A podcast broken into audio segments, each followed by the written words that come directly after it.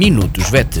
Conselhos, dicas e a resposta às suas dúvidas para compreender e cuidar melhor do seu amigo de quatro patas. Minutos VET às quartas-feiras pelas 15h20, aqui na sua Vagos FM com a veterinária Ana Neves. Olá, boa tarde. O meu nome é Ana Neves, sou médica veterinária, trabalho na Clínica Zoo, Clínica Veterinária de Vagos. Bem-vindos a mais uma rúbrica Minutos VET. A semana passada falámos do ciclo éstrico da gata. Uh, vimos que elas são poliéstricas, ou seja, que na altura dos cios fazem vários cios repetidamente. Esta semana vamos falar das cadelas. O ciclo das cadelas é um bocadinho diferente do, do das gatas. As cadelas geralmente atingem a maturidade sexual por volta dos 6, 7 meses de idade até ao ano, ano e meio de idade. Há uma variação aqui grande neste período de tempo em que pode ocorrer o primeiro cio, sendo que cadelas de porte mais pequeno têm a tendência a fazer o cio mais cedo e, consequentemente, cadelas de porte maior têm a tendência a fazer o cio um bocadinho, o primeiro cio um bocadinho mais tarde.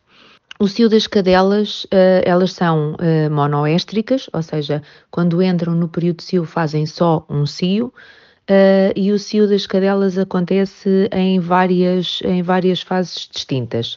Na fase, a fase são a fase de anestro, proestro, estro e diestro. As cadelas, quando estão em anestro, estão na fase, no período de repouso. Os níveis hormonais estão baixos e não há qualquer uh, sinal associado. Esta fase de repouso uh, pode durar vários meses. Pode durar quatro a seis meses, até mesmo um ano de, de, de tempo de, de, entre, cada, entre cada período de cio, portanto.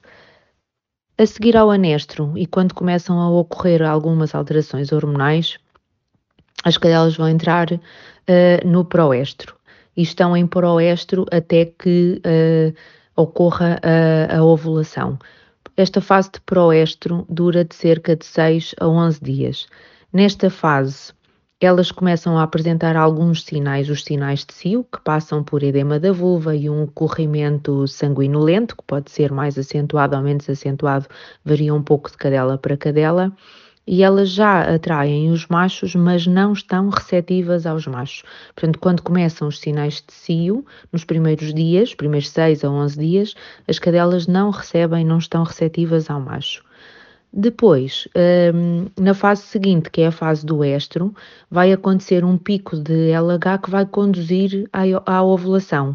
Este período de estro pode durar entre 5 a 9 dias os sinais que são evidentes no proestro do edema da vulva e o corrimento podem ir atenuando ou mesmo desaparecer.